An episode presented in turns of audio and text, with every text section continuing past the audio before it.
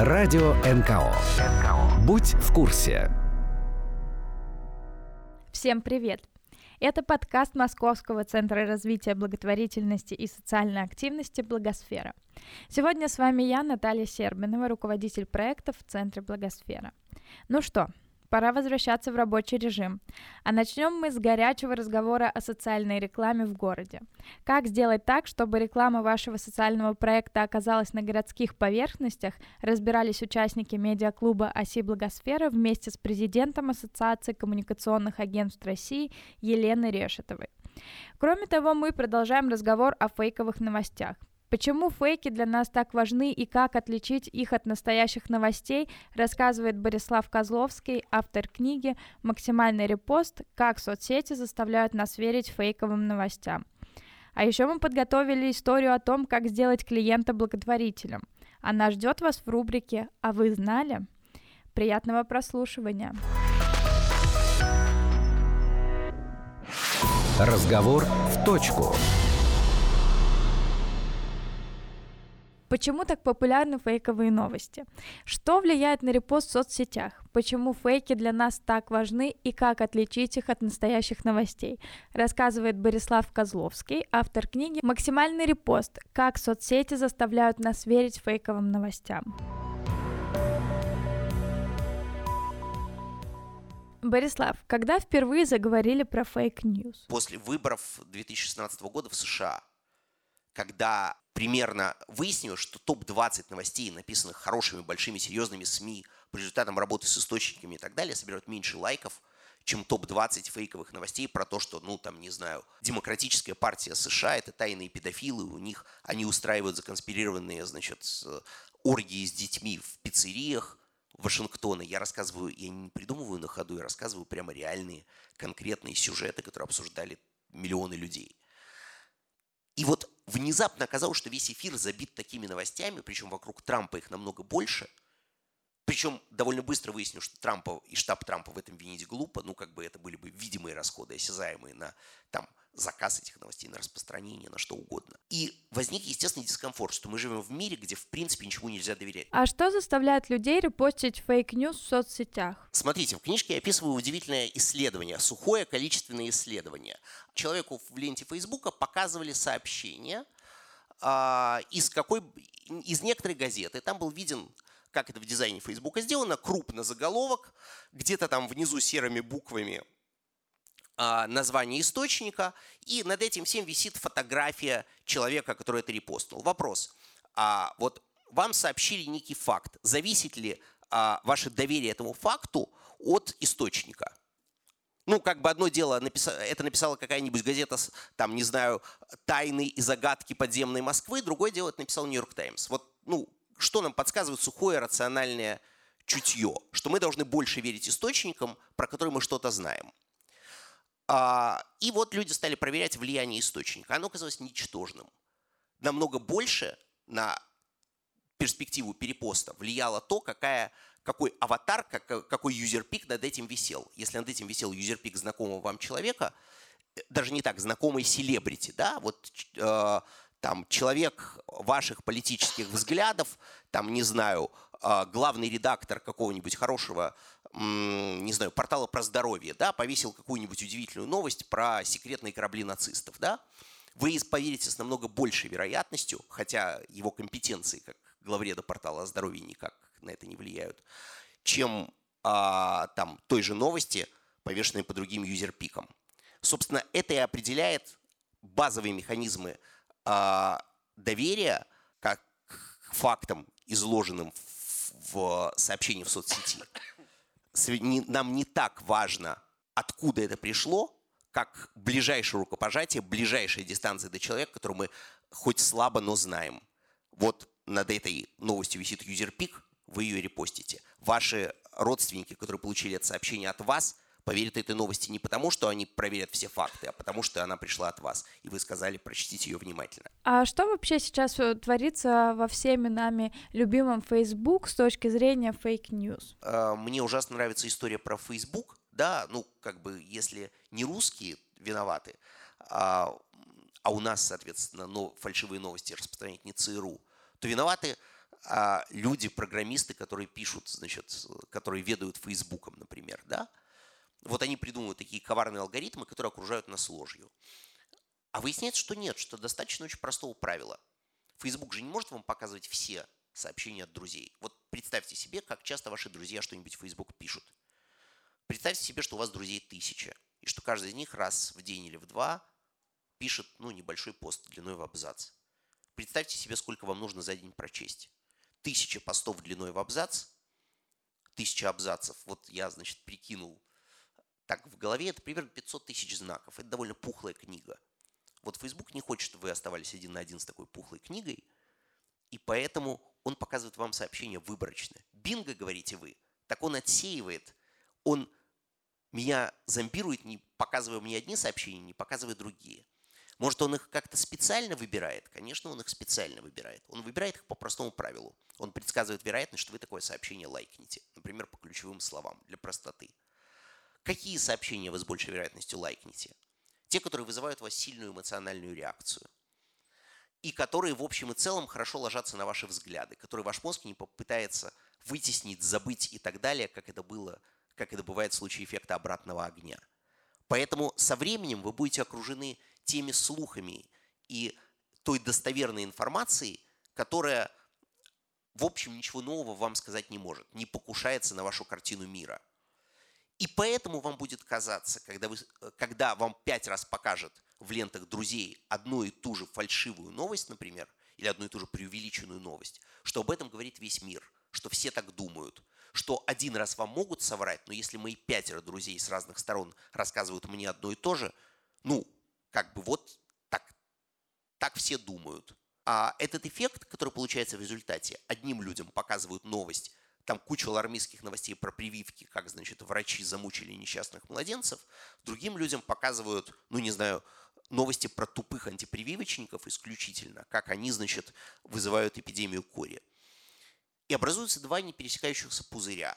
То, что называется в 2010 году, кто-то из американских исследователей интернета придумал формулировку фильтр bubble, пузырь фильтров. В каждом пузыре люди окружены новостями своего сорта, и уверены, что только так думают все вокруг. И почему же все-таки фейки так важны для нас? История про целенаправленное исследование слухов началась вот с чего. А в США э, после Перл-Харбора э, власти попробовали контролировать медиа.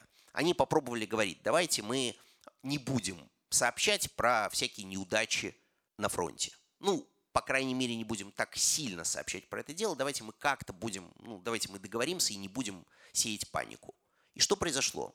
Паника стала принимать какие-то совершенно макабрические формы, потому что люди начали говорить, ну, как бы на фронте все спокойно, но мы же, ну, мы понимаем, что там что-то не так. И вот стали появляться слухи, что японцы уже высадились где-то в 200 милях от Нью-Йорка. Стали появляться слухи, что там а, половина эсминцев американского флота разгромлена и так далее. Слухи росли, пропорционально неопределенности. Количество реакций мозга намного меньше случаев и ситуаций, количество случаев и ситуаций, которые эти типовые реакции вызывают. Там какой-нибудь fight or flight реакция, там бей или беги, а возникает у нас в самых разных случаях, когда мы сдаем экзамен и когда там за нами гонится тигр под джунглям. Она совершенно одинаковая на уровне там, нервных клеток, она разная на уровне причин. То же самое здесь у нас есть ощущение дискомфорта от этой самой энтропии, которую нам как-то хочется куда-то убрать. И теория заговора – это, ну, такая комфортная мысль, что мы не знаем причин, но эти причины есть. То есть миром управляют понятные силы. Другое дело, что мы не про все из них знаем. На фейке с нашей стороны существует активный спрос. То есть они работают социальным клеем, они позволяют намного яснее заявить свою позицию, чем если вы напишете сочинение, почему я придерживаюсь таких-то политических взглядов и считаю, значит, там, демократов кровавым чудовищем. Вместо этого вы репостите 10 подряд фальшивых новостей про то, какие, какой демократы зло. И это доступный вам способ выразить себя. Немного людей умеют писать связанные тексты, много людей умеют репостить они, значит, и таким образом они снимают свою фрустрацию, они рассказывают миру о своих тревогах. Почему эпоха фейков должна кончиться, если фейки нам так важны, полезны, нужны, решают так много наших психологических проблем и так много наших проблем с общением? А совершенно не кончаться. Нет никаких поводов, чтобы она закончилась. И как бы никакие законы, запрещающие фейки, тем более уж не будут нас от них спасать. Вот в России приняли закон против фальшивых новостей. По нему есть первые открытые уголовные дела. А, боюсь соврать административные. Как вы думаете, какие новости первыми признали фальшивыми? Это были новости про митинги. Кто-то писал, что состоится митинг, и митинг действительно проходил, несанкционированный. И человеку говорили, смотрите, вы опубликовали фальшивую новость. Это был не митинг, а несогласованное шествие. Вы написали недостоверную информацию, что он состоится, хотя по закону он состояться не должен был. Поэтому бороться, с, борьба с фальшивыми новостями как бы чаще всего не имеет ничего общего с борьбой с фальшивыми новостями. Борьба с фальшивыми новостями из хороших побуждений чаще всего оказывается ужасающе неэффективной.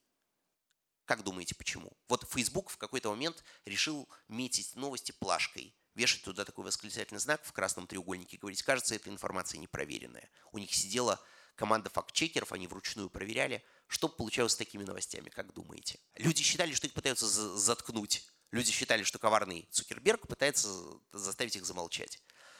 Вот. И поэтому, поэтому быстро выяснил, что если вы пытаетесь людей честно предупреждать, что это все вранье, вы вступаете на скользкий путь опровержений. И так как же отличить fake news от настоящей новости? Как правило, фейковая новость шита белыми нитками. То есть те фейковые новости, смотрите, то есть она сделана очень небрежно. То есть если вы зададитесь вопросом, как ее отличить от настоящей, вы ее отличите. Пример. История, которая всплывает раз в пару лет. Что вот два депутата Госдумы э, решили там подали законопроект или даже дали интервью о том, как этот законопроект проходит рассмотрение, про выездные визы из России. Репостится мгновенно, вызывает бешеное возмущение. У меня вызвало первый раз панику. Ну как так? Вот все, вот падает железный занавес. Если вы пытаетесь нагуглить фамилии этих депутатов, вот первый, как бы, первый подход факт-чекинга, просто вы пытаетесь найти действующих лиц вы обнаруживаете, что в Думе ни этой, ни предыдущей не было людей с такими фамилиями. На этом можно все, ставить точку. Но до этой стадии взять и погуглить героев доходит ничтожная доля людей. Вторая стадия, вернее нулевая стадия, предшествующая этой. Прочесть текст новости целиком. До этой стадии тоже доходит невероятно малая доля людей. Потому что если новость вас задела, ну, например, вы увидели у себя в ленте не просто снипет этой новости, да, заголовок, там подзаголовок, но еще и гневную реплику вашего друга. Я же говорил, что они рано или поздно до этого дойдут, написано там. И под этим написано, депутаты решили ввести выездные визы из России. Ну, у вас же уже сформировалось мнение, хорошо это или плохо. Вы не задаетесь вопросом, правильно это или неправильно. Ну, как бы достоверно это источник или нет, в общем случае. Вы понимаете, что это возмутительно, это требует немедленно нужно сказать, что вот докатились. И вы репостите. В этом случае решение очень простое, как бы пройти первые две стадии. Оно технически вам в большинстве случаев недоступно. Новостей вокруг вас фантастически много. Даже в вашей почищенной Фейсбуком френд-ленте 90% новостей вы встречаете первый и последний раз в виде заголовка. Если вы будете все читать, вам не хватит свободного времени. Закончится ли в конце концов эпоха fake news или она долговечная и бессмертна? Закончится не эпоха fake news. Из этого словосочетания исчезнет слово «news». Потому что фейки многообразны, и новости – это малая толика. Мне больше всего нравится история про цитаты, которые ходят по сети. Вот как бы демотиваторы с цитатами. Из Геббельса, то, чего Геббельс не говорил, Зоруэла. Там фальшивые цитаты из знаменитостей. У меня прям лежит книжка на подоконнике. Они этого никогда не говорили, где подробно разбирается все, начиная с истории. Для меня личным ударом была история про самый короткий рассказ Хемингуэя. Все же знают, да, Хемингуэй. Он появился до того, как Хемингуэй опубликовал первую свою историю. Какая-то филадельфийская газета, прям там в десятом году можно проследить. Вот. Для, для, меня, для меня это большая травма. Про то, что э, Геббельс не говорил, когда я слышу слово «культура», я хватаю за свой пистолет. А, то, что Оруэлл не говорил, что э, говорить правду будет экстремизмом. Про цитаты из Бисмарка я вообще молчу. Ну, какие же это новости? Но ну, это как бы те фейки, которые прям жмут на все нужные кнопки внутри нас. Или там бесконечное количество исторических фотографий. Мне больше нравится, знаете, больше всего вот мой любимый жанр. Это фейк, в котором не пришлось ничего придумывать. А вы берете фотографию, там трое женщин в шляпках курят и подписываете. Клара Цеткин, Роза Люксембург и там, не знаю, Розалинд Франклин а, на первом съезде феминисток в 1913 году. Или там, не знаю, совершенно нейтральную фотографию какого-нибудь человека и дальше пишете душесчипательную историю к этой нейтральной фотографии. Собственно, душесчипательная история американского психиатра, якобы казненного на электрическом стуле за то, что он придумал инновационный метод работы со своими пациентами. Ее всегда иллюстрируют фотографии Хантера Томпсона, писателя, который придумал «Страх и ненависть в Лас-Вегасе», написал. Вот мне как раз, мне очень нравится, что фольклор так разнообразен что мир фейков – это прямо море, в котором мы купаемся.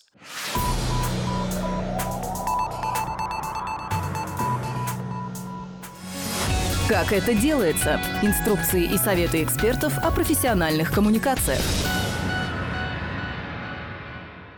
Разместить наружную рекламу в городе хотят многие некоммерческие организации, но выходит далеко не у всех.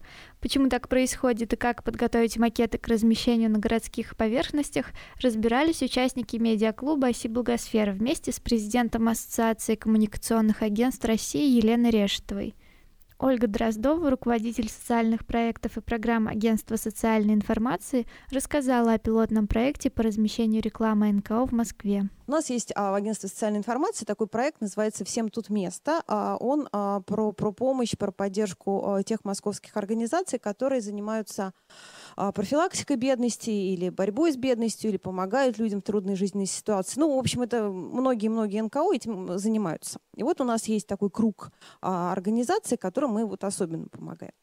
А, ну, это вот как бы одна история. А другая история – это наша вот э, коммуникация с, с Еленой и с Ассоциации коммуникационных агентств России. Елена позвонила, это было в апреле, и э, предложила очень э, срочно прислать э, уже готовые макеты э, рекламы вот э, фондам благотворительным, таким организациям московским, которые э, как раз-таки, ну, вот такие благотворительные и э, помогают людям.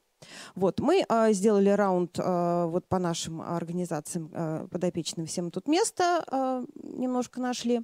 А, сделали раунд а, по, а, с, с помощью а, ассоциации все вместе еще какое-то количество нашли. А, вот, но это была все такая быстрая история, не очень открытая, такая пилотная. Вот, ну, нам будут, понятно, претензии, но э, это вот как бы был первый такой опыт. Пожалуйста, а, коллеги, а вот кто, кто в этой э, истории как-то участвовал? Вот, а, а пожалуйста, поднимите а, те руки, у кого взяли макеты, а у кого не взяли. Вот. Соответственно, дальше пошел процесс уже а, организации фонда стали напрямую общаться с Еленой, а, кого-то действительно взяли, и а, эти э, макеты уже можно размещенные видеть по городу, какие-то какие не взяли, и есть вопросы, на которые мы сейчас получим, наверное, ответы. И а, наверняка у многих а, из вас, кто, кто в этой истории пока не участвовал, есть э, вопросы, как, как, как, как, же, как же размещать рекламу, какие критерии должны быть. Потому что у нас у самих в ОСИ тоже была такая история. Мы сделали макет когда-то несколько лет назад. Попробовали, значит, через один заход. Нам сказали, нет, это не социальная реклама, потому что здесь адрес сайта. Нет, это реклама просто. А через другой как бы заход попробовали, нам сказали, нет, это не социальная реклама, потому что у вас тут много букв никто не поймет. А, а третьи нам сказали, что нет, мы как бы не дадим вам письмо поддержки, потому что вы а, не как бы а, тут ничего нет про, про комитет, а, как бы департамент социальной защиты. По словам Елены Решетовой, многие организации сами не готовы размещать свою рекламу в городе. Хорошо, уважаемые коллеги, добрый день. А, я предлагаю, давайте так, построим э, нашу сегодняшнюю с вами встречу не в формате, не в формате «я вас учу», а в формате общения. Вопрос-ответ, вопрос-ответ, и так, наверное, будет проще. Ну и э, мы немножко разберем те макеты, которые прислали. Сейчас я скажу, как вообще, почему возникла эта идея. Это не срочно, срочно дайте нам на макеты, у нас там есть места, и вроде нет. Честно говоря, немножко надоело, что на каждом заседании Координационного совета Общественной палаты нас ругают, что наружку разместить невозможно. Наружку разместить невозможно. И послушав это в течение полугода, немножко мне это надоело. Я говорю, окей, хорошо, ребят, мы делаем эксперимент. Мы даем 153 на 6 и 100, 1,2 на 1,8. Фонды есть? Бросайте клич. Хорошо, окей, бросили клич. Выясняется, не у всех макеты, во-первых, есть, из чего мы делаем вывод, что не все и заходили, просто большая часть наш, нас критикует, что это невозможно сделать, а на самом деле сами к этому не готовы. И практика вот сейчас моего общения с фондами, она тоже показала, что э, многие не готовы.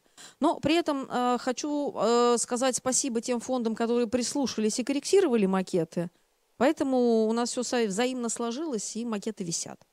Те, кто категорически сказал, ну вот мы так считаем, ребят, не вопрос, это ваше право. Ну, если вы не готовы нас слушать, то мы, соответственно, и не готовы давать а, поверхности. Поэтому здесь так палка о двух концах. Поэтому э, в связи с этим возникла такая, э, возникла такая тема. Причем мы вводим сейчас такую практику, как Ассоциация коммуникационных агентств России, мы вводим такую практику, потому что полтора месяца назад мы обратились опять-таки также, также в ОСИ, да, в ОСИ и, ну, можно сказать, что через Координационный совет, да, обратились э, с предложением, ребята, у нас есть возможность помочь разработке логотипа фирменного стиля и брендбуков для НКО благотворительных фондов, которые в этом нуждаются, у них этого нет. Давайте тоже проведем эксперимент. Провели, а, были нам представлены а, пять. Я с каждым побеседовала, выбрали два, и два прошли, им все разработано, счастливы, довольны, и мы тоже очень рады, что мы смогли им помочь. Сейчас такая же история с наружной рекламой. Я думаю, что мы будем работать и с другими инструментами коммуникационными, но сейчас просто давайте сегодня поговорим о наружке. Гости медиаклуба, у которых получилось разместить социальную рекламу, говорят о малом количестве предоставляемых поверхностей. Это сложно назвать. Мы размещали один раз через департамент рекламы СМИ скажем так, наружную рекламу. Ну, тяжелый вздох у вас какой-то, да, ролик, да, который был 5 секунд, на котором, в общем, кроме там логотипа ничего нельзя было сделать. Поэтому не... Почему нельзя было? А, у них такие были тех требования. У нас как бы под программу была, у нас определенная программа была.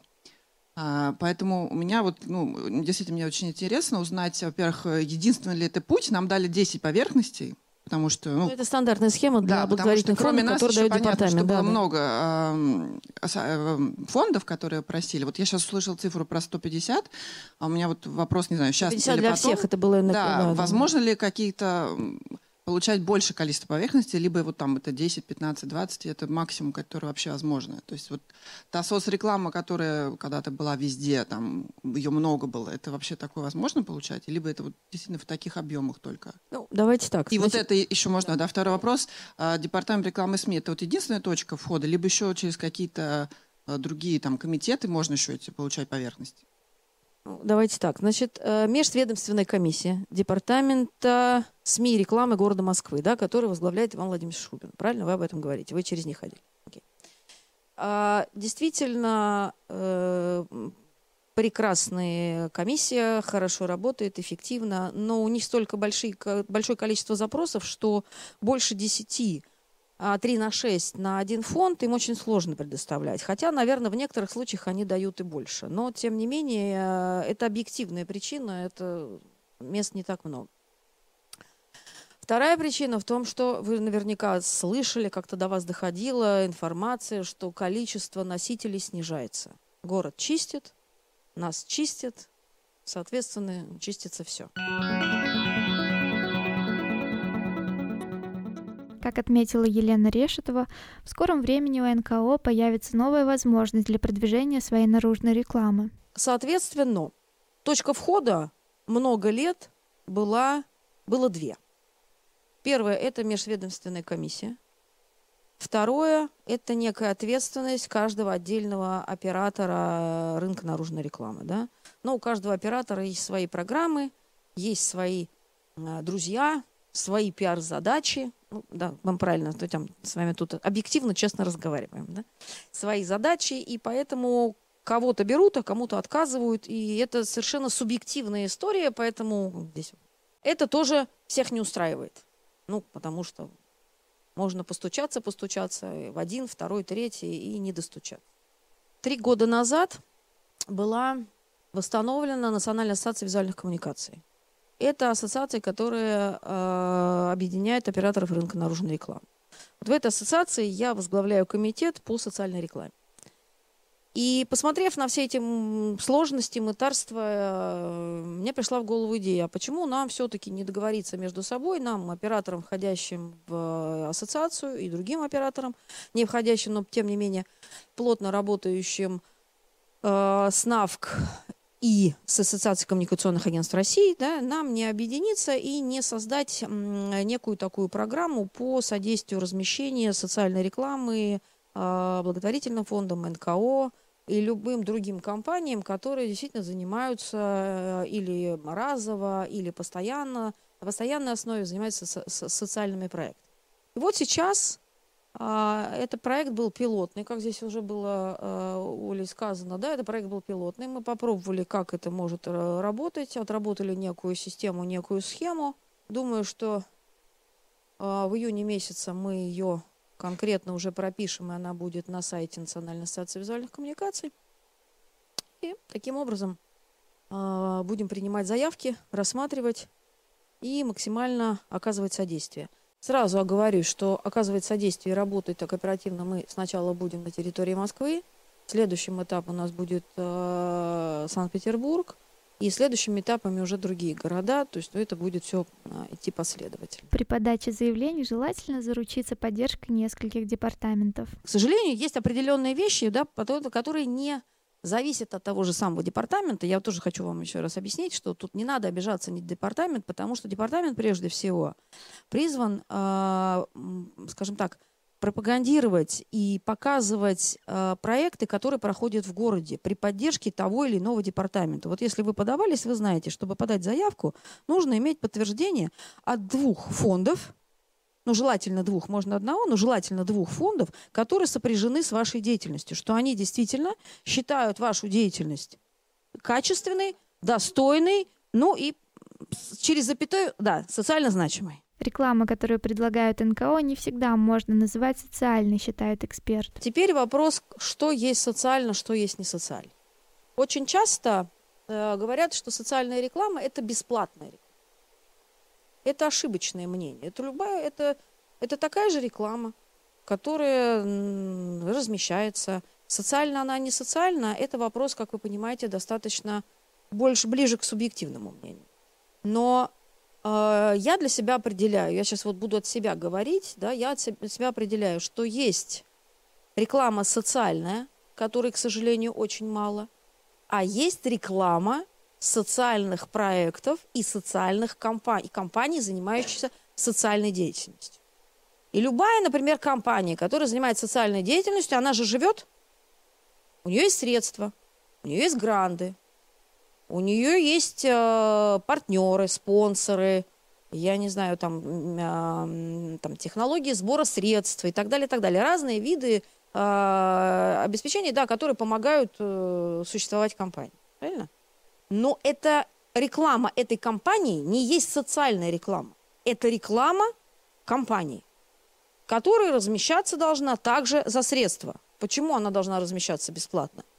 Ну, опять-таки, Могут быть исключения, могут быть, так сказать, там приняты какие-то решения, и в том числе там в рамках э, нашего сотрудничества, да, но э, тем не менее хочу говорить, что это не социальная реклама.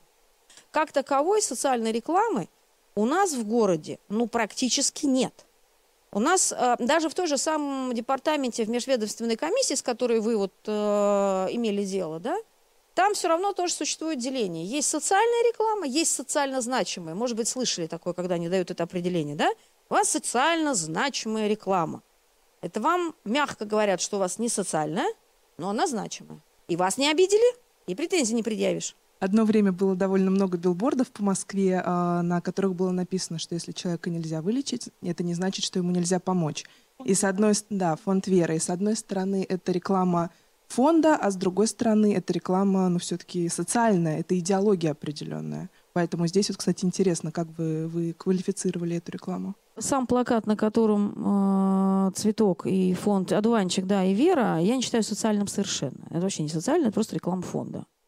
Однозначно. Да, который надо просто... Это, это, это обычный, э, обычная реклама фонда. Что касается вот этого плаката, о котором вы говорите, А еще раз можно? Нельзя вылечить, нельзя... Нет, а там э, просто есть цветочка Вера, и все, больше ничего.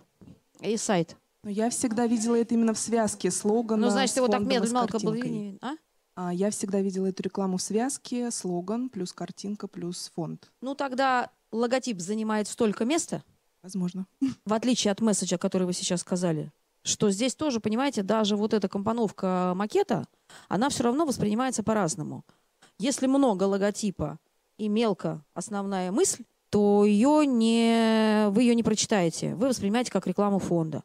А вот э, сама мысль, а логотип был бы поменьше, это уже было бы какое-то а, утверждение фонда, какая-то э, такое позиционирование, миссия. Можно по-любому это, это, это назвать там, в зависимости от разных э, обстоятельств здесь, но тем не менее это было бы какой-то какой призыв, какое-то объяснение. А когда его не считается, это сложно. Я просто хотел, я хотел уточнить, вернуться на одну итерацию назад к рекламе фонда «Вера». Я не работаю в фонде «Вера», меня зовут Митя Решковский, но я хотел бы все-таки заступиться за фонд «Вера». А вы не могли бы все-таки объяснить, почему вы считаете, что наличие логотипа небольшого на рекламном плакате системного фонда, который занимается системной работой, который и является решением этой социальной проблемы, который влияет на все слои общества, бизнес, государственные органы власти и так далее, который работает не только с одним хосписом, а с многими, который является не только фандрайзинговым. Почему наличие логотипа, то есть решение этой проблемы, не является, по вашему взгляду, со- социальной рекламой? Спасибо. Вы профессионал этой индустрии? Социальных, э, э, социальных проектов?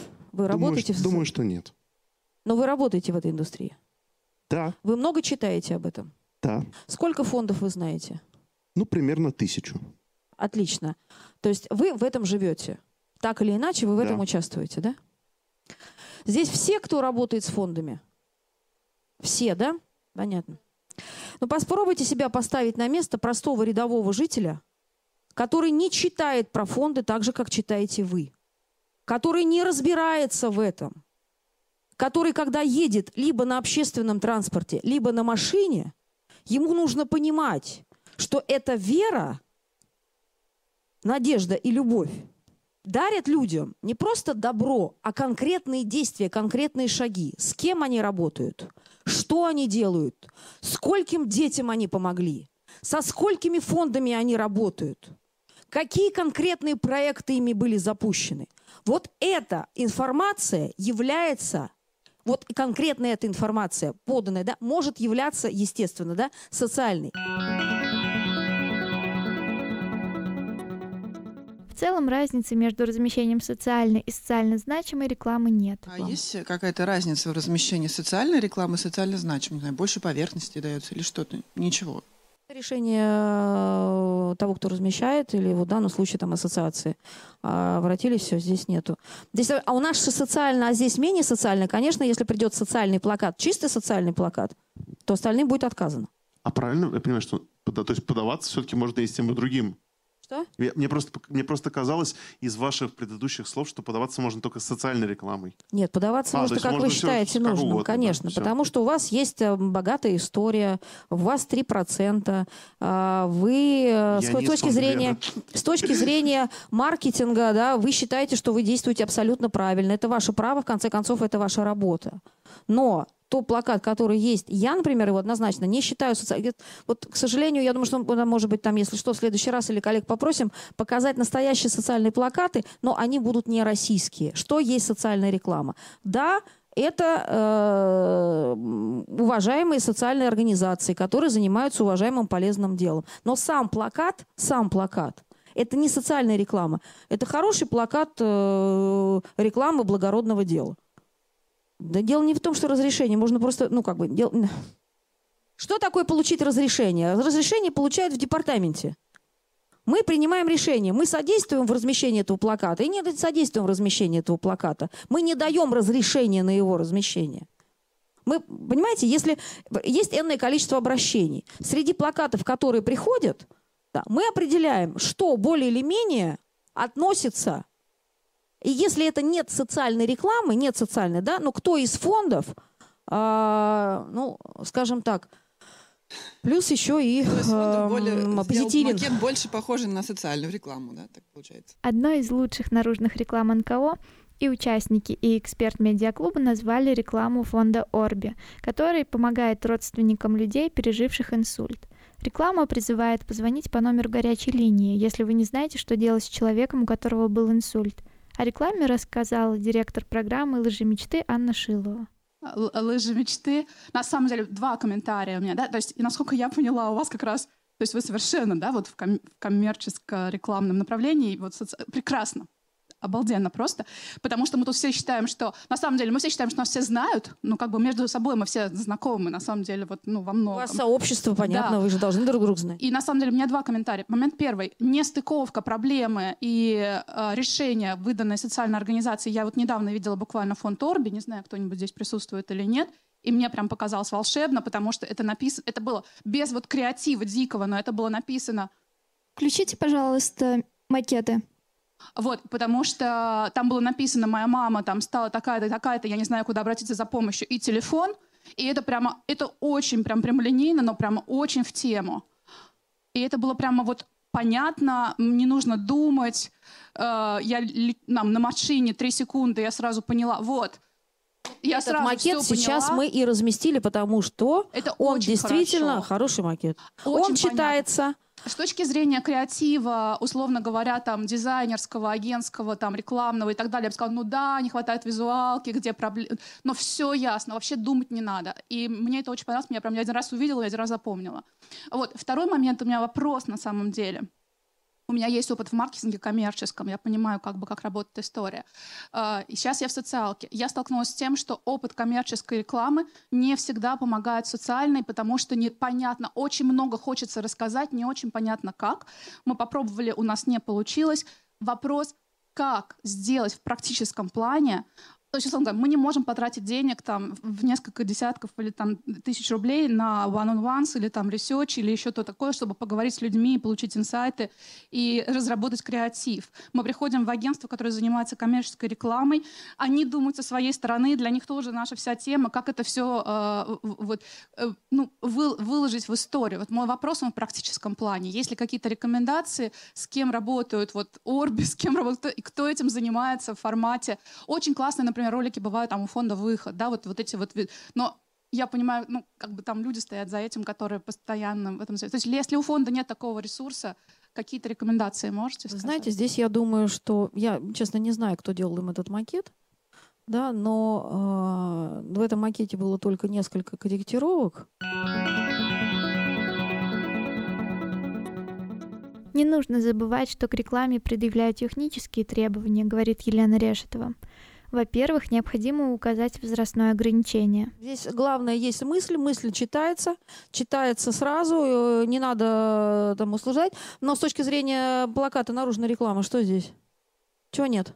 Без чего не пропустит если возрастные вот эти все Да, это правильно. Да, возрастного, да, здесь нету, ну, не знаю, почему он так здесь получился. И... А на самом деле не для всех, по-моему, кстати говоря, требуется. Не-не-не, нет, это невозможно. Нет, на всех макетах требуется, мы, во всяком, чтобы не было потом никаких э, сложностей, это самое рекомендовано ставить на всех, потому что это э, это законодательство. Во-вторых, нужно подтвердить, зарегистрирован ли товарный знак. Смотрите, значит, для того, чтобы... Э, это вы имеете в виду, вы через город размещали? Да. Через город размещали. Понятно. Ну, а, через город это несколько иная ситуация, потому что всю ответственность берет на себя город. Когда город отдает оператору плакаты, э, это все подписано, что эти плакаты идут к размещению. И, соответственно, вся ответственность, она переходит к городу. Что касается здесь, если вы идете и работаете с оператором, либо, так сказать, планировать будете работать с Национальной ассоциацией визуальных коммуникаций, мы вас попросим предоставить две вещи. Первое, на каком основании здесь стоит фонд президентских грантов. Вам нужно будет это документально подтвердить. И второе, а, Орби, фонд по борьбе с инсультом, зарегистрирован ли ваш знак? А вот э, если знак указан уже в уставе, сразу прописано его ну, техническое описание, это не подходит, да? Он именно должен, Он должен быть... быть если этот юрист должен посмотреть, как это прописано. Тут я не юрист, не могу вам ответить на этот вопрос. Надо смотреть, тогда будем просить устав. Если в рекламе используется изображение человека, нужно предоставить разрешение этого человека на использование его изображения. Письменного разрешения установленной формы, в котором должно быть указано, что я такой-то, такой-то разрешаю конкретно использование своего изображения в рекламной кампании фонда такого-то, проекта такого-то, мои паспортные данные, точные указания, а, подпись э, лица. Кроме того, требования касаются и телефонных номеров для смс-пожертвований. А, но еще требуют ну, вот, подтверждение короткого номера, то есть от компании, что действительно на этот короткий номер можно переводить Э, подтверждение мы не очень не всегда требуем, но а. что касается номера, мы еще требуем. Не знаю. На, чьи, на каких условиях? Если это бесплатно или платно, это должно быть указано, мы не должны обманывать потребителя. По словам Елены Решетовой, в целом реклама должна содержать одну главную мысль. А что касается креативной части. Э, да, к сожалению, вы правы. Не все агентства, делающие коммерческую рекламу, могут делать социальную рекламу. Это правда. А, потому что, в принципе, соци... да, част... э, социальная реклама — это все-таки, чтобы она читалась, вы здесь абсолютно правильно заметили, должен быть один месседж. Один. Когда их много, это не считается на... Что такое наружка? Вы пробежали, проехали, просмотрели, может быть, даже несколько раз, но когда некоторые пытаются в один плакат разместить объявление с ценным количеством э, э, месседжей, это не работающий плакат. Это деньги, выброшенные впустую. Большой объем информации не приветствуется даже в рекламе на остановках, которым люди могут уделить больше времени. А вот а, ну, есть же отличие, например, от больших вот баннеров, которые висят а, наверху, да, вот эти 3 на 6, от сети форматов, которые, например, размещены на остановках общественного транспорта, где люди стоят и могут стоять и вот как бы читать, там, втыкать, что-то думать. Вот там ведь можно много чего можно, написать. Много не надо, побольше больше можно, но много не надо. Все равно не прочитают. От того, что там кто-то будет стоять, ему будет нечего делать, он почитает, но а, это же не главное. Там тоже на сети форматах 1.2 на 1.8, о которых вы говорите, да, либо там 2.7 на 3 на 7, которые тоже недалеко находятся там от остановок, и их видно, можно чуть больше. Но все-таки в наружке рекомендуется делать один месседж и его либо визуализировать, либо здесь делать. Здесь э, мы не будем оценивать, так сказать, там креатив. Здесь э, однозначно можно сказать, что этот плакат эффективный, он работает. А агентства, к сожалению, да, э, те же самые сетевики очень часто, когда приходят к ним, да, в том числе и большие хорошие фонды, э, вы им интересны, э, но многие из них уходят и делают выставы, э, фестивальные плакаты. А фестивальный плакат, он очень креативный. А его часто могут понять э, креаторы, а не простой э, житель, э, скажем так, Э, ни в коей мере не умаляю там, достоинства и понимания жителей рекламы, но тем не менее она должна читаться. А когда очень много креативных эффектов, которые как бы не совсем даже читаются, ну, результата нету. Ну, хотя можно поставить галочку, реклама прошла. При этом, по словам эксперта медиаклуба, из рекламы должно быть понятно, чем занимается организация. Например, название Центра лечебной педагогики может ввести в заблуждение без дополнительных дополнительных объяснений. Второе, значит, особое детство э, Центра лечебной педагогики. А, здесь было порекомендовано им а, вести, э, чем же они все-таки занимаются. То есть тут серия плакатов. Сейчас не один плакат, а несколько. И было рекомендовано вести все-таки чем? Потому что когда вы читаете «Особое детство. Центр лечебной педагогики», вопрос, чему лечат? Вот в комментарии юриста это лечение. А когда обращаются, а там больше про педагогику. И получается, что мы можем получить письма с жалобой на распространителя о том, что макет размещенный не об этом. Поэтому мы им рекомендовали, и у них в плакатах сейчас должно было появиться, а, ну, оно появилось, а, конкретные виды деятельности. Чем вот это, в чем лечебная, э, лечебная педагогика, чем, э, чем этот центр конкретно занимается. Там три или четыре всего. Иногда достоверность информации в рекламе вызывает сомнения, однако рекламные агентства не всегда могут ее проверить. Это должны делать сами НКО, отметила Елена Решетова. Очень интересно, я не уверена, что вы видели, э, Наталья Белоголовцева, «Лыжи мечты». Э, э, реклама вот сейчас выиграла массу призов, и у меня вызывает недоумение. вообще, как бы считается такой хедлайнер социальной рекламы. Если вы видели «Щиты, спасибо», так кривенько написано, очень круто крупно. Просто мне очень любопытны ваши комментарии. Подарок ангелу. Да. Я знаю это эти спасибо, которые за на написание этого слова уходит э, больше, там 60, по-моему, 60, 60, да. 60 это очень, э, да. У них очень хорошее видео. Вот сейчас на Лайме они выиграли какую-то там номинацию, да, я была в жюри, я видела. Но что касается плаката, он не действующий, не читаемый, не работающий. Я считаю, Да. что как, как мысль, и как э, для рекламной кампании она хороша. Как ее визуализировать, это вопрос следующий. Видео, она работает А очень вы хорошо. как В сторонний плакате человек не нет. понимаете, что это В абсурд плакате вообще нет. абсолютно? Про 60 минут. А там 60 минут или 60 другой? Там минут, цифра да. 60 стоит, но... Да, мы просто многие занимаемся проблемами детей с ДЦП, да, это бред вообще силой кобылы, извините, при всем уважении к подарку ангелу.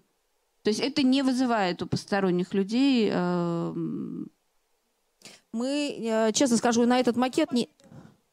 Ну, я, к сожалению, специалист. Ну вот видите, опять-таки возникает вопрос. Специалиста, насколько кто в этой теме разбирается, да? Но сам плакат и само видео, которое они сделали, оно параллельно идет и в интернете, и где-то они еще размещали, да? Оно э, очень, о- о- очень качественное. И эту мысль, которую, да, честно, никто не проверял. То есть, э, э, правильно ли я понимаю, мне просто очень любопытно, э, правильно ли я понимаю, что зрителя стороннего, по сути, вообще не интересует достоверность или недостоверность информации, которая изложена в рекламе, а больше, ну вот здесь, наверное, да, если вам нравится этот посыл, ну то есть если профессионально, я, я просто не вы лично, да, про- ну профессиональное сообщество пытаюсь понять э, просто Мы его другую- не размещаем. другую точку зрения. Нет, я не о том. То есть э, важно, условно говоря, воплощение, то есть прием и достоверность, в общем, на самом деле здесь второстепенно может быть. Правильно я понимаю? Ну, просто основную мысль. Нет, на самом деле вы неправильно э, понимаете, э, потому что вы абсолютно правы. Достоверность, она должна быть. Но а, операторы не могут проверить эту достоверность и проверять с точки зрения заболеваний, болячек. Это на самом деле ответственность, которая лежит на фонде, который это рекламирует. Мы не можем это проверить. Мы можем проверить устав, мы можем проверить, зарегистрирована, не зарегистрирована, благонадежная, неблагонадежная компания, юристами проверяется по-своему. Но проверить вот это содержательное, это именно ответственность фонда, который подает рекламу. извините, Я не про верификацию, прям секунду, я не про верификацию. То есть просто получается, вот да, есть конкретный пример. Э, а, э, Есть э, прием, да, я тоже, я не собираюсь, там, это наши партнеры, фонд «Подарок ангелу», прекрасно к ним относимся и так далее. То есть люди использовали прием, э, это некое допущение, да, потому что, ну, вот 60 минут, цифра, которая указана, это сильное допущение. Тем не менее, это работает, это может быть, э, сподвигает людей к действию, то есть это как-то внятно донесено, и получается, что это как прием, да, не как обман. А, инструмент, который э, работает хорошо. Получается так, да? То есть Видео на самом деле, работает. собственно Видео говоря, он работает. Видео он работает. Еще раз повторю. ну, он и плакате- в печатном работает, потому что из этого вырастает сейчас там прям огромная история. То есть получается, что мы все, ну я вот просто пытаюсь, да, мы же какой-то пытаемся полезный опыт отсюда извлечь, да. А, то есть, собственно говоря, там а, кристальная достоверность получается, да, не нужна для того, чтобы, то есть, если это работает, то здесь, ну как сказки рассказать, да, механизмы допущения возможны. Фонд, если принимает это на себя, они помогают таким образом, и если это а, действие работает, значит, это почему-то у них работает. Если это 60 минут, это неправда, это ответственность. Очень интересно, я не уверена, что вы видели, э, Наталья Белоголовцева «Лыжи мечты». Э, э, Реклама вот сейчас выиграла массу призов, и у меня вызывает недоумение. Вообще, как бы считается такой хедлайнер социальной рекламы. Если вы видели «Щиты, спасибо», так кривенько написано, очень крупно. Просто мне очень любопытны ваши комментарии. Э, Подарок ангелу. Я знаю это эти спасибо, которые за а, на написание этого слова уходит э, больше, там 60, по-моему, 60, 60, да. 60, и это очень, э, да. У них очень хорошее видео. Вот сейчас на Лайме они выиграли какую-то там номинацию, да, я была в жюри, я видела. Но что касается плаката, он не действующий, не читаемый, не работающий. Я считаю, Да. что как, как мысль, и как э, для рекламной кампании она хороша. Как ее визуализировать, это вопрос следующий. Видео, она работает А очень вы хорошо. как В сторонний плакате человек не нет. понимаете, что это В абсурд плакате вообще нет. абсолютно? Про 60 минут. А там 60 минут или 60 другой? Там минут, цифра да. 60 стоит, но... Да, мы просто многие занимаемся проблемами детей с ДЦП, да, это бред вообще силой кобылы, извините, при всем уважении к подарку ангелу. То есть это не вызывает у посторонних людей... э, Мы, э, честно скажу, на этот макет не... Ну, я, к сожалению, специалист. Ну вот видите, опять-таки возникает вопрос, специалиста, насколько кто в этой теме разбирается, да? Но сам плакат и само видео, которое они сделали, оно параллельно идет и в интернете, и где-то они еще размещали, да? Оно э, очень, о- о- очень качественное. И эту мысль, которую, да, честно, никто не проверял. То есть э, э, правильно ли я понимаю, мне просто очень любопытно, э, правильно ли я понимаю, что зрителя стороннего, по сути, вообще не интересует достоверность или недостоверность информации, которая изложена в рекламе, а больше, ну вот здесь, наверное, да, если вам нравится этот посыл, ну то есть если профессионально, я, я просто не вы лично, да, про- ну профессиональное сообщество, пытаюсь понять э, просто Мы его другую- не размещаем. другую точку зрения. Нет, я не о том. То есть э, важно, условно говоря, воплощение, то есть прием и достоверность, в общем, на самом деле здесь второстепенно может быть. Правильно я понимаю? Ну, просто основную мысль. Нет, на самом деле вы неправильно а, понимаете, а, потому что вы абсолютно правы.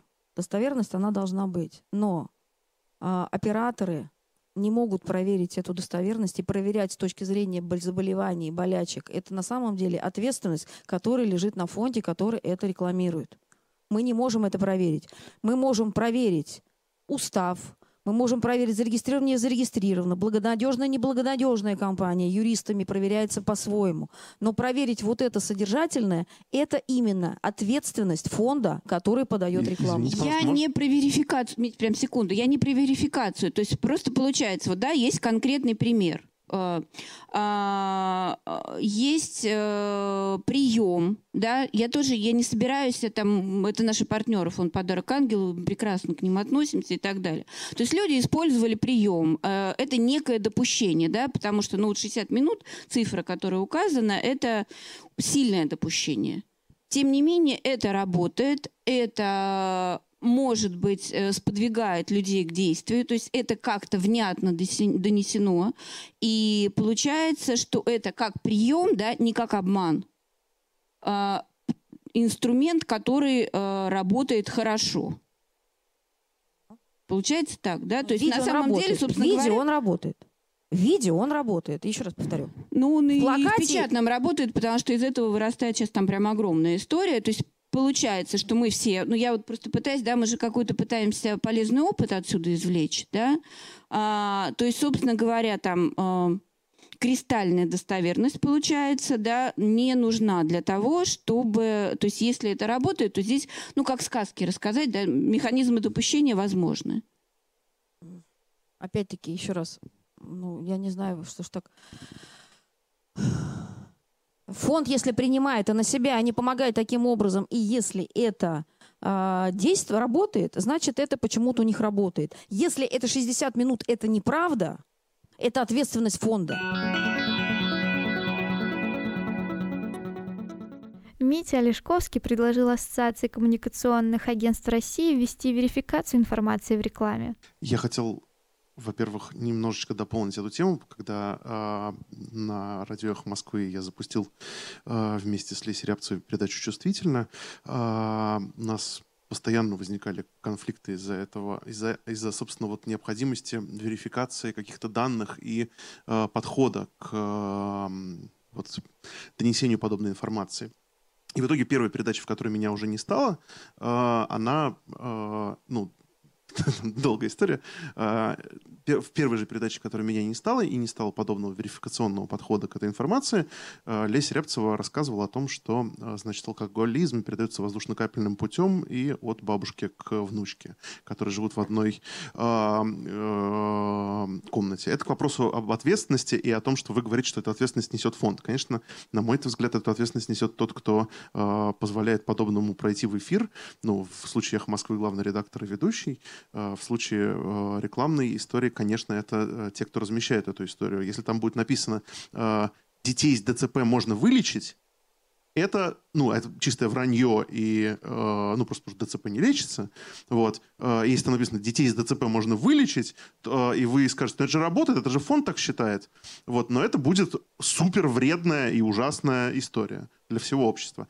Что я хотел в этом смысле предложить вам, э, быть может, это будет как-то полезным. А, наш фонд профессионально занимается верификацией некоммерческих организаций. Если вам вдруг нужна какая-то помощь в этом вопросе, мы можем с радостью а, и верифицировать самые профессиональные, и сами, а, собственно, рекламные ну, организации, которые просят рекламу, и те проекты, на которые они запрашивают этот. А, То спасибо. есть, чтобы вы были уверены, что это не вредно, не э, плохо и что это никому не навредит. Среди макетов, которые подавались перед апрелем, был один макет, э, в котором стоял девиз «Рак можно вылечить» и восклицательный знак. Мы его не разместили. Рак можно вылечить при определенных условиях, на определенной стадии с определенными «но». Вот я лично его не пропустила. Это к вопросу тому, что вот вы говорите, да, а здесь немножко другая история. А, мы э, в силу, наверное, скажем так, отсутствия у нас ресурса, мы можем юридически проверить компанию. Мы не можем всегда проверять именно вот медицинскую сторону вопроса. Поэтому в данном договорах и в соглашениях, которые заключаются, эту ответственность по, по, по содержательной части да, несет э, на себе тот, кто непосредственно размещает. Поэтому с величайшим удовольствием, так сказать, наверное, через какое-то время, может быть, мы все-таки сформируем какой-то экспертный совет при ассоциации именно с точки зрения а, а, скажем, да, да, да. И это будет, наверное, очень правильно и полезно. Да? Здесь э, хорошая мысль, спасибо большое.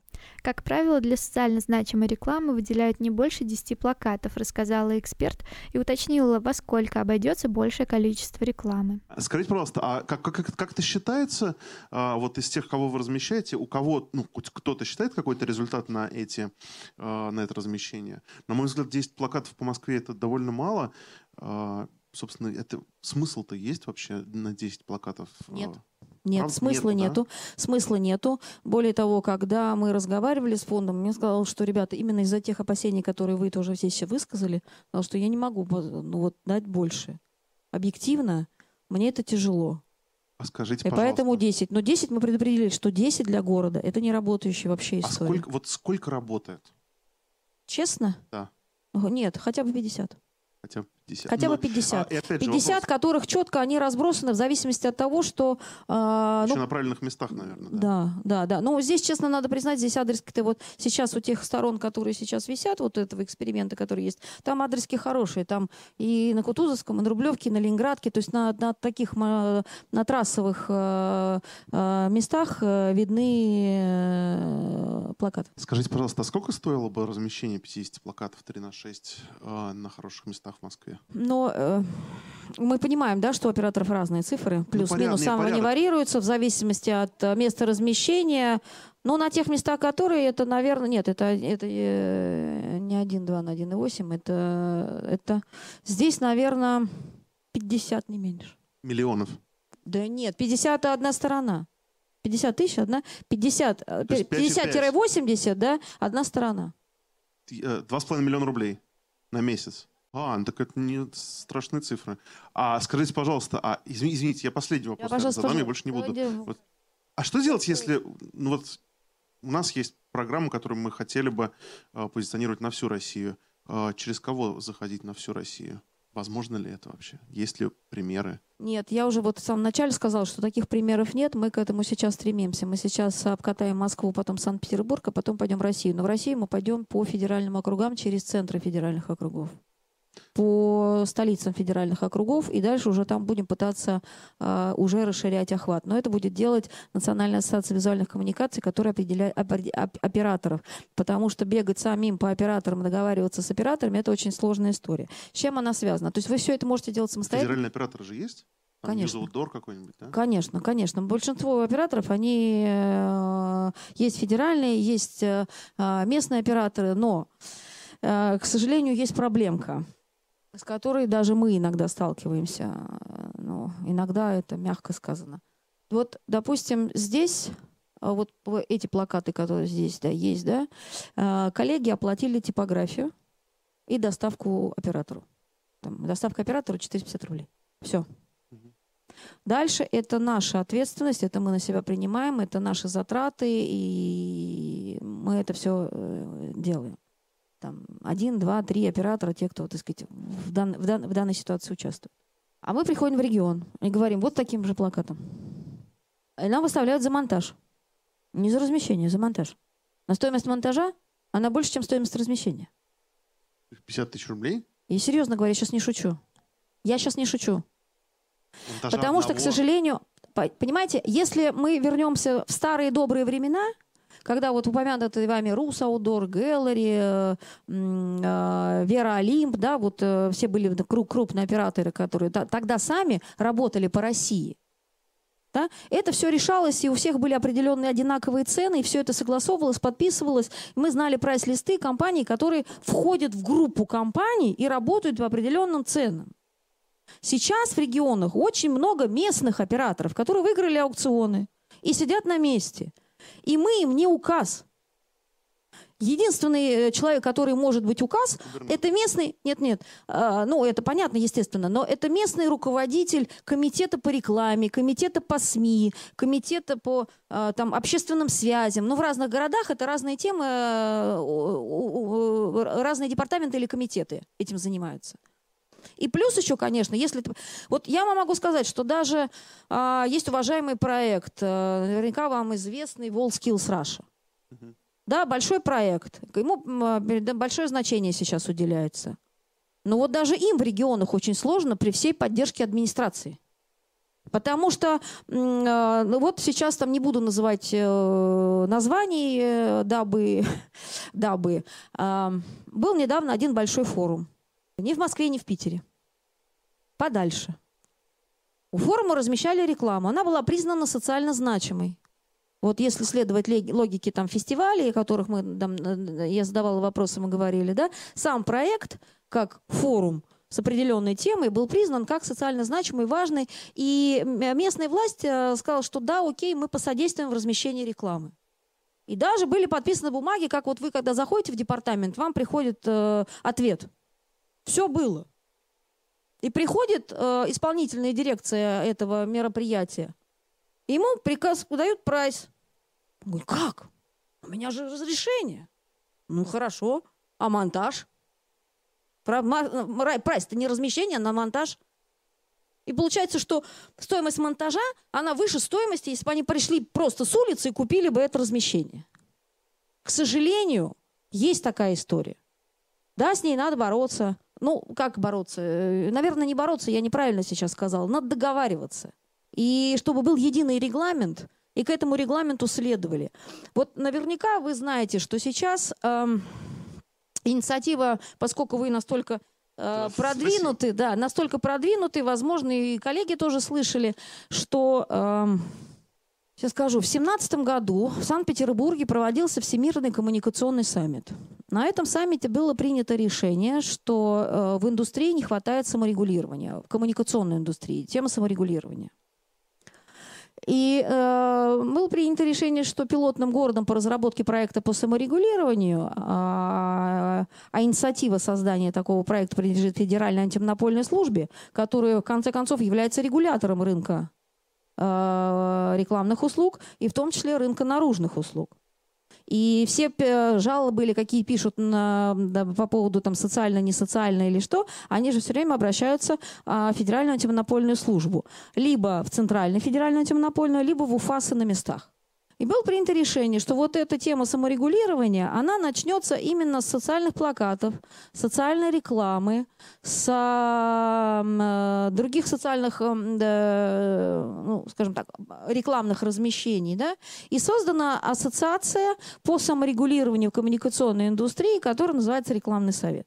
Через какое-то время это будет более активно, и там общественная палата, я думаю, что вот Координационный совет заключит соглашение с э, этой ассоциацией, потому что часть м, положений Федеральной антимонопольной службы по э, корректировке э, социальной рекламы и там, определения э, этических вопросов перейдет именно в эту ассоциацию по соглашению сторон. Понимаете, вот здесь вот, конечно, федеральная она есть, поэтому мы будем стараться к этому прийти. Но мы в данном случае, когда я говорю, я говорю про Национальную ассоциацию визуальных коммуникаций. Конечно, АКАР будет это всячески поддерживать. Но приходить и договариваться с операторами, да, это тяжелый, да, это возможно в регионах. Но если вы ставите, говорите, что это большой федеральный проект, вы хотите делать, это, конечно, ну, надо выделять не одного человека, чтобы эту э, историю доработать, а и, и слетать еще. Еще командировки лучше на местах, по телефону и по мейлу с ними не всегда можно договориться. Это, к сожалению, правда.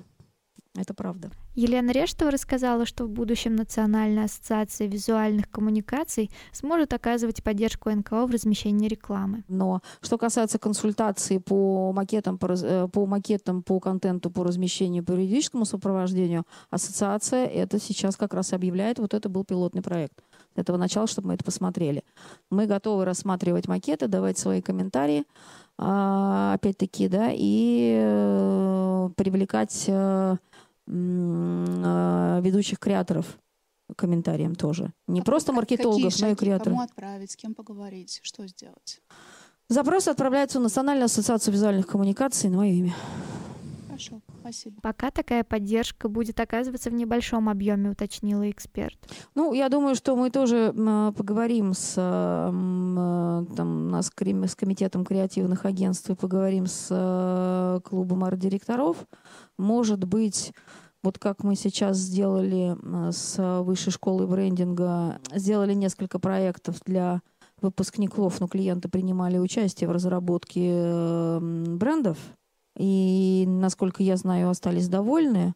Может быть, мы введем такую историю. Ну, понятно, что мы не можем ее вести масштабной, массовой, да, потому что это все-таки э, это труд, это работа, и э, нам так или иначе тоже придется каким-то образом их труд оплачивать.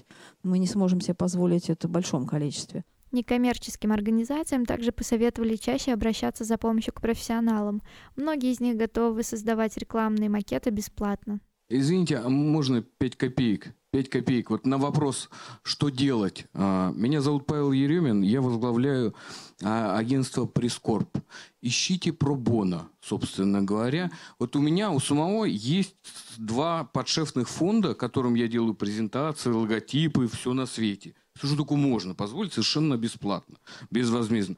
Понятно, что с какой-то крупной компанией, как Сбербанк, я возьму за это деньги – но а, фонд нашел меня, то есть напис, просто пишите письма в разные рекламные агентства, и кто-то вас обязательно подхватит. Ну, потому что все-таки вы занимаетесь благим делом, да, и кто-то захочет вам помочь. Просто вам нужна настойчивость. Также меня нашли, и ничего страшного, работаем. Спасибо. Анна Шилова добавила, что для этого необходимо работать в связке с бизнесом. А, знаете, просто вот в сфере НКО очень много дискуссий о профессионализации, да, о том, вот, ну вот вообще мы все в этом работаем, как сделать так, чтобы деятельность была уже там не на коленке, не только волонтерство, чтобы было профессионально. И вот сейчас, мне кажется, когда уже большое внимание уделяется социальной рекламе, вот здесь вот сейчас очень правильный момент вот, профессионализации в коммуникациях и в социально-рекламных коммуникациях, потому что через много уже проходили, через процессы, через организацию команд, э, ну, много всего, финансирование. Вот сейчас, вот сейчас эта горячая тема, она важна, и профессионализация как бы ресурсная часть страны профессионалов. И более того, очевидно, что профессионалы в основном в коммерческой деятельности, как их подвести к социалке, чтобы они понимали эту тему, потому что она не, непростая. Коммуницировать иногда сложно. То есть продукт сложный, если уж так говорить, да, не всегда очевидный. Надо вот Центру лечебной педагогики объяснить, что они делают, что да, это лечебная педагогика.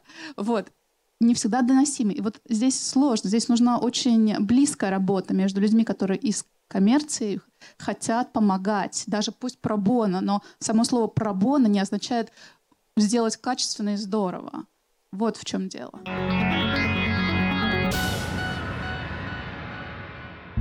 А вы знали? Сделать клиента благотворителем. Такой подход стал основой бизнеса Томс. Он был создан в 2006 году и с тех пор бесперебойно работает по принципу «один к одному». Купите одну пару обуви и еще одну пару благодаря вам получит ребенок из нуждающейся семьи. Сейчас таким же образом продаются очки и кофе Томс. Благодаря компании за 13 лет 94 миллиона человек в развивающихся странах получили помощь, обувь, очки, безопасную воду. В аббревиатуре TOMS ключевое слово tomorrow. Проект Shoes for Tomorrow Project «Обувь ради будущего» придумал американский предприниматель Блейк Майкоски. В 2002 году он участвовал в американском реалити The Amazing Race и впервые оказался в Аргентине. Этой стране Майкоски обязан своим бизнесом. В 2006 году после отпуска в Аргентине 29-летний техасский стартапер выпускает на североамериканский рынок альпаргаты – традиционную обувь аргентинских фермеров – за каждую проданную в рознице пару обуви Майкоски обещает еще одну пару передать аргентинским детям из бедных семей. Для начала он заказывает аргентинской мануфактуре 250 пар. Они поступили в продажу в мае, а к концу лета Майкоски продал уже 10 тысяч пар альпаргат. Столько же осенью 2006 года бесплатно раздали аргентинским детям. Майкоски подчеркивал, для них это не просто тапки. Это возможность посещать школу, заниматься спортом, сократить риски для здоровья. В 2007 году Томс впервые проводит акцию «Один день без обуви». С тех пор компания ежегодно предлагает американцам провести сутки без ботинок и туфель, чтобы понять, каково это – жить босиком. К 2011 году продукцию Томс продавали уже более 500 ритейлеров по всему миру. Миллионы пар бесплатной обуви распространялись в развивающихся странах. К 2020 году компания обещает перешагнуть рубеж в 100 миллионов пар. Модель, по которой работает Томс, нередко подвергалась критике. Ее называли заботливым капитализмом. Некоторые международные эксперты говорили, что такой подход нужен в первую очередь для поднятия самооценки потребителя, сравнивали эффективность пожертвований обувью с денежными пожертвованиями. Но компания продолжала двигаться прежним курсом. В 2011 году Томс начинает выпускать очки. По-прежнему придерживаясь принципа «один к одному», компания помогает сохранять и возвращать зрение нуждающимся людям – в сельских районах построено более 40 центров, в которых можно получить очки по рецепту и лечение, в том числе операции по восстановлению зрения. На сегодняшний день этими услугами воспользовались свыше 770 тысяч человек. С 2014 года Томс продает кофе, а его покупатели помогают обеспечивать безопасной водой население развивающихся стран. В настоящее время Томс поддерживает организации, которые занимаются проблемами насилия, бездомности, прав и возможностей женщин – ее партнеры – опытные, устойчивые организации, но важнейшим партнером в компании считают покупателя. Без него строительство общего будущего невозможно, уверены в Томс. На сегодня все. Слушайте наши подкасты, где вам удобно. iTunes, Google подкасты, SoundCloud, ВКонтакте, Яндекс Музыка или сайт нашего центра, где вам будет удобно и комфортно. Хорошего всем дня и отличного настроения. Пока-пока. Этот подкаст создан с использованием средств гранта президента Российской Федерации на развитие гражданского общества, предоставленного Фондом президентских грантов.